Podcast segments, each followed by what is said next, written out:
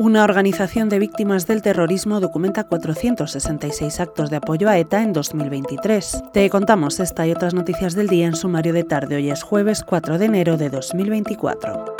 El colectivo de víctimas del terrorismo ha contabilizado 466 actos de apoyo a ETA a lo largo de 2023 en su Observatorio de la Radicalización, a través del cual documentan su web los homenajes explícitos a la banda y a sus miembros. La cifra ha descendido un 21% respecto al año anterior, cuando se registraron 589 eventos de apoyo a la organización Abertzale. Las víctimas se congratulan de la desaparición de los Onguietorris a presos etarras, festejos a su salida de prisión, ya que el pasado curso fue el primero sin que tuvieran lugar.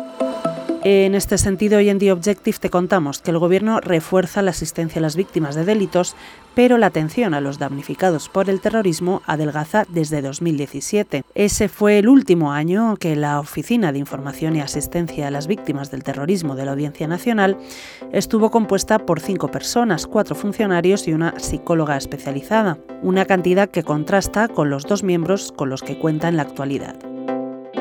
Por otro lado, hoy publicamos que el Ministerio de Trabajo, a través del Servicio Público de Empleo Estatal, ha elevado hasta los 11.645.000 euros el montante destinado a sindicatos y patronales en concepto de subvenciones para la financiación de planes de formación de ámbito estatal para el desarrollo de las funciones relacionadas con el diálogo social y la negociación colectiva. Según el cribado realizado por The Objective, estas ayudas superan en un 15% los 10,1 millones que se venían entregando para este mismo fin desde el año 2021. Para terminar, este jueves el Ayuntamiento de Madrid ha aprobado reprobar al portavoz municipal de Vox, Javier Ortega Smith, gracias a los votos del PP, PSOE y Más Madrid. La reprobación responde al altercado que tuvo lugar durante la sesión del 22 de diciembre, cuando lanzó unos folios arrastrando una botella de agua vacía contra el escaño del concejal Eduardo Fernández Rubiño, además de encararse con él.